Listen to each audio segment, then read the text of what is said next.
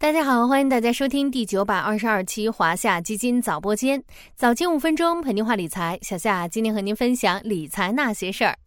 咱们之前聊过价值投资，其中提到了股神沃伦·巴菲特和他的黄金搭档查理·芒格。了解时事的小伙伴应该知道，这对黄金 CP 年纪都不小了。一九三零年出生的巴菲特已经度过了九十三岁生日，而芒格即将在明年元旦一月一日迎来百岁生辰。就在最近，九十九岁的芒格罕见现身，首次登上播客访谈节目，分享了他最新的投资观点和经验，就投资中国、投资比亚迪以及投资日本等话题表达了观点。今天就跟小夏一起来听听吧。我们先来看看芒格分享的投资理念和投资经验。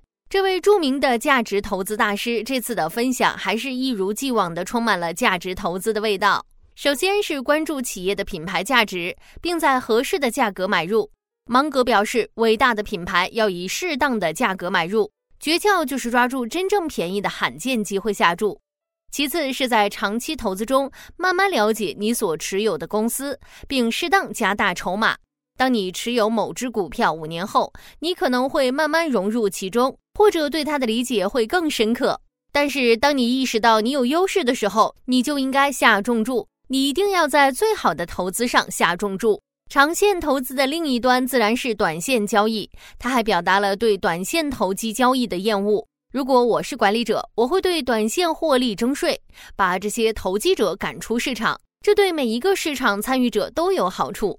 另外，芒格再次表达了对风险管理的重视。他表示，如果伯克希尔使用更高的杠杆，现在杠杆会是原来的三倍。但他们不希望杠杆会破坏伯克希尔的避险位置。接下来，我们看看芒格对投资市场的看法，重点提到了两个亚洲市场：中国和日本。对于中国市场，芒格表现出了非常乐观的态度。首先，他认为中国经济在未来二十年的前景几乎比其他任何大经济体都要好。同时，他还强调，中国的龙头企业比其他任何地方的龙头企业都更强、更优秀，而且价格更便宜。所以他愿意在芒格家族的投资组合中买入一些中国公司。另一个芒格相当看好的市场是日本。今年六月，伯克希尔发布公告，宣布旗下全资子公司 National Internet 增持日本五大商社的股权。为什么看好日本市场？原因在于低利率。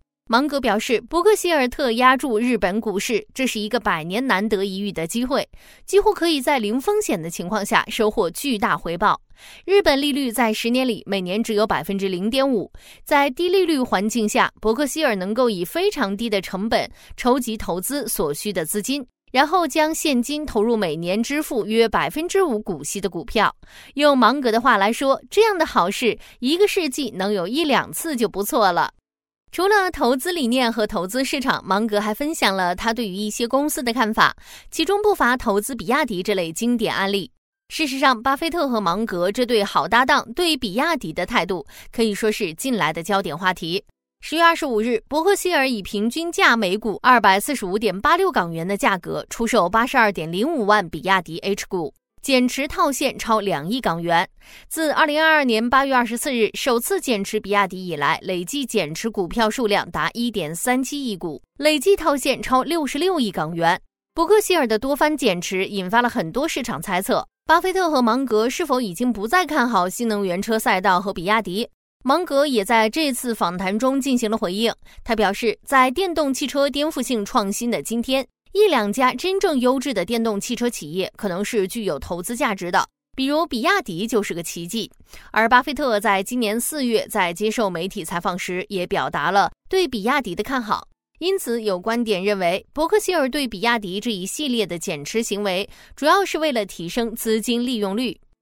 对于苹果、LV、爱马仕这些全球著名品牌，芒格也一再强调了品牌的重要性。比如，他直言喜欢像苹果一样真正拥有品牌的公司。对于爱马仕，他说：“如果你以足够便宜的价格给我爱马仕，我会买的。”对于 LV，他也强调，LV 拥有一个人们非常信赖的品牌，他们花了一个世纪才做到这一点。坚持价值投资和长期投资理念，在选股时关注企业的品牌价值，并在合适的价格买入。看好中国经济，尤其是中国龙头企业。因为他们更强、更优秀，而且价格更便宜。这就是芒格这次访谈中针对中国投资者的核心观点了。小伙伴们对此有哪些感触呢？欢迎大家在评论区和小夏交流哦。好了，今天的华夏基金早播间到这里就要结束了，感谢您的收听，我们下期再见。